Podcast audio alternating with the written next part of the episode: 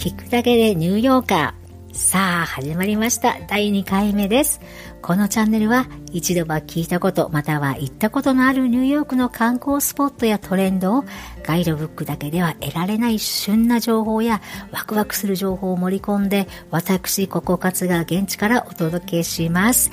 第1回目はエンパイアステートビルディングについてご紹介させていただきました。初回にオリエッティさんとミッチさんからコメントもいただきました。本当に嬉しいです。ありがとうございました。実は2回目の今日もエンパイアステートビルディングについてなんですけども、今回はちょっと外から見てみませんか？しかもこれを知らなければあなたもまだまだニューヨーカーとは言えませんよ。行ったことがなくても見たことがなくても知ってるだけでなんだかちょっと得したような世界の中心ニューヨークのこと知りたくないですか？それではご案内します。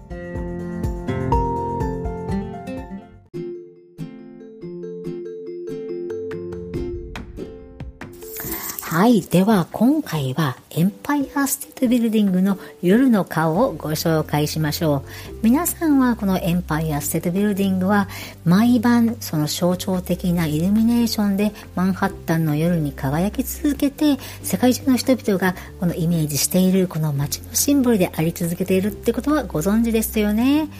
一体このライトアップいつ頃から始まったかご存知ですか？実は1932年11月にフランクリン・デラノ・ルーズベルトが大統領に当選した日にこの最上階にサージライトが照らされたそうでこれが事実上初のイルミネーションだそうです。しかしですねこのカラーのライトアップが始まったのは1976年のことでアメリカ独立200年を祝って正常期の色赤白青の3色に輝いたそうですよ。このイルミネーションは伝統的に年間を通じて重要なイベントや祝祭日あと組織的な行事をたたえてマンハッタンの夜を彩り鮮やかに見称しています。アメリカ独立記念日の7月4日には正常期の色赤白青に輝きますしクリスマスあたりになると赤白緑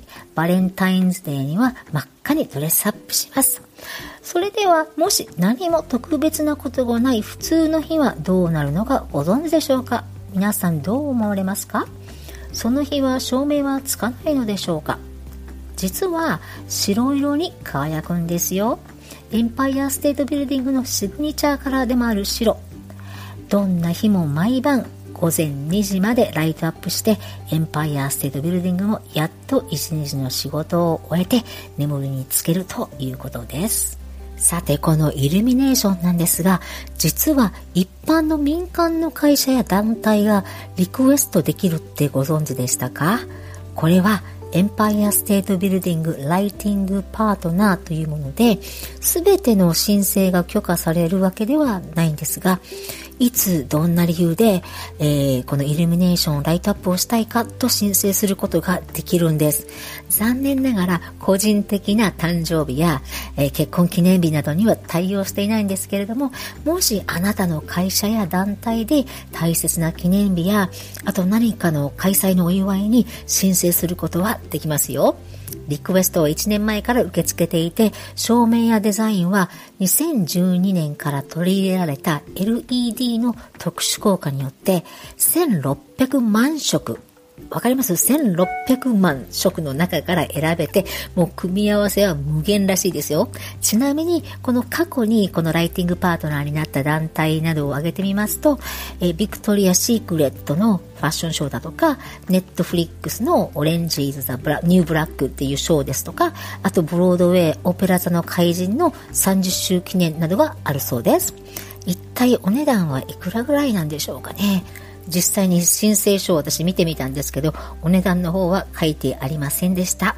この2012年にこの素晴らしい特殊効果のライティングの設備が取り入れられたということでこの年から音楽に合わせてイルミネーションを演出するホリデーライトショーというのが始まったんですよね。これはクリスマスのホリデーシーズンが始まると地元のラジオ局とエンパイアステートビルディングが共同で行うのですが、ラジオから流れる曲に合わせて、このエンパイアステートビルディングの照明がシンクロで、こう、変わっていって、って輝くショーなんですよ。この輝かしい第1回目の2012年は、もちろんポップの女王アリシア・キーズの Girl on Fire 知ってますよね、皆さん。それと Empire State in Mind。これも知らない人いないと思うんですよね。Jay-Z のなんかラップで始まって、それでニューヨークってすいません、歌下手なんで歌いませんけど、ニューヨークって続くんですけど、もうこれが、あの、その曲として選ばれたんですね。当時友達と一緒にもうすぐ始まるよなんて言いながら少しでもこのエンパイアステートビルディングの照明が見やすい場所に移動してですね、ラジオから流れてくる音楽を今か今かと待っていたのを思い出しますね。今年のこのホリデーライトショーの、えー、曲も、えー、最近発表されまして、えー、ケリー・アンダーウッド皆さんご存知でしょうかね？アメリカンアイドルという番組で、えー、昔優勝した方なんですけども、この方の初のクリスマスアルバムの中から、ハレルヤが今年の選曲として決まりました。今年のホリデーライトショーは、え、12月の19日から25日の間午後8時から iHeart Radio で流れますので、その時に、え、エンパイアステートビルディングを見ながら、このライティングショーを、え、楽しめますということです。ちょっとまだ先のことなんですけど、今年はすでにコロナでいろいろなイベントが中止になっているので、きっと多くのニューヨーカーだけでなくたくさんの人々のホリデースピリットを十分に盛り上げてくれそうですよね。さて、エンパイアステートビルディングでは一般人に向けていろいろなイベントが行われているのですが、毎年2月の14日バレンタインデーの日に何百人もの一般応募者の中からむちゃくちゃラッキーな2組のカップルが展望台のある86階で結婚式を挙げることができるんです。むちゃくちゃロマンティックじゃないですか？残念ながら2021年来年はこのコロナの影響で募集していないということでした。でもね、もうなくなっちゃったのかというとそうではなくて、えー、またそういう企画を始めるときはお知らせしますということでしたので、もし興味のある方は、エンパイアステートビルディングのウェブサイトや Facebook のページをチェックしてください。ということでした。いかがですか皆さん？将来的に結婚を考えているっていう方がいらっしゃれば倍率はむちゃくちゃ高いと思いますけれども万が一選ばれちゃったっていうこともなきにしもあらずですよ。とても素敵なウェディングになること間違いないですよね。はい。もう一つのイベントはですねもうこれまたもうニューヨークらしいというかありえないようなイベントなんですけどもこのエンパイアステートビルディングの2階から展望台のある86階までを階段で上がって誰が一番早く86階に着くかを競う競争があるんです。信じられますか？この階段1576段あるんですよ。気が遠くなりますよね。こんな過酷なレース参加しているのと思われる方いらっしゃるかもしれませんが私毎年一般応募枠の抽選に応募しているのですが当たったことはないです。実はものすごく競争率が高いイベントなんですよ。すごいですよねこんなにニューヨークはエクストリームな人が多いのでしょうかねちなみにこの男性の歴代記録というのはオーストラリアのポール・クラークさんが2003年に出した9時間33分というものらしいです信じられますか ?9 時間以上も階段登り続けるんですよ。女性の歴代記録はと言いますと、オーストリアのアンドリア・メイさんという方が出した11時間23分だそうです。驚くのはまだ早いんです。今の方たちは、えー、歴代記録を出した方たちだったんですけれども、男性では、えー、7回も優勝している方とか、女性では10回優勝されている方がいるんです。どうでしょう皆さん。1回で十分だと思いませんか？1576段の階段を10時間以上かけて登るの毎年やってる方いらっしゃるんですねすごいですねこのイベントは毎年5月に行われるのですが来年のイベントは中止になるという話はまだ出ていません一般の応募が始まれば今年も応募しようと思っています。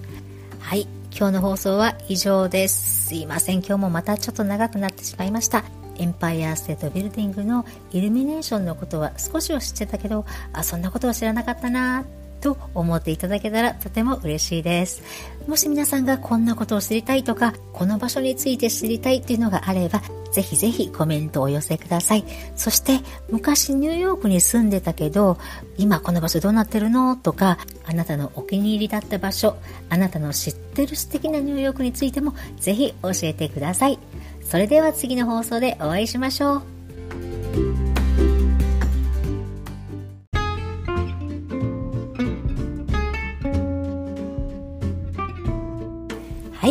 コメント返しのコーナーです。記念すべき第1回放送に、えー、コメントをいただきました。ありがとうございます。えー、一つ目は、オリエッティさん。アットボイシークリエイターズラボ2期生からいただきました。オリエッティさん、本当にありがとうございます。えー、コメントを読ませていただきます。ニューヨーク行きたい気になっていました。エンパイアステートビルディング知らない情報盛りたくさんすぎて、これからの放送が楽しみすぎますといただきました。本当にありがとうございます。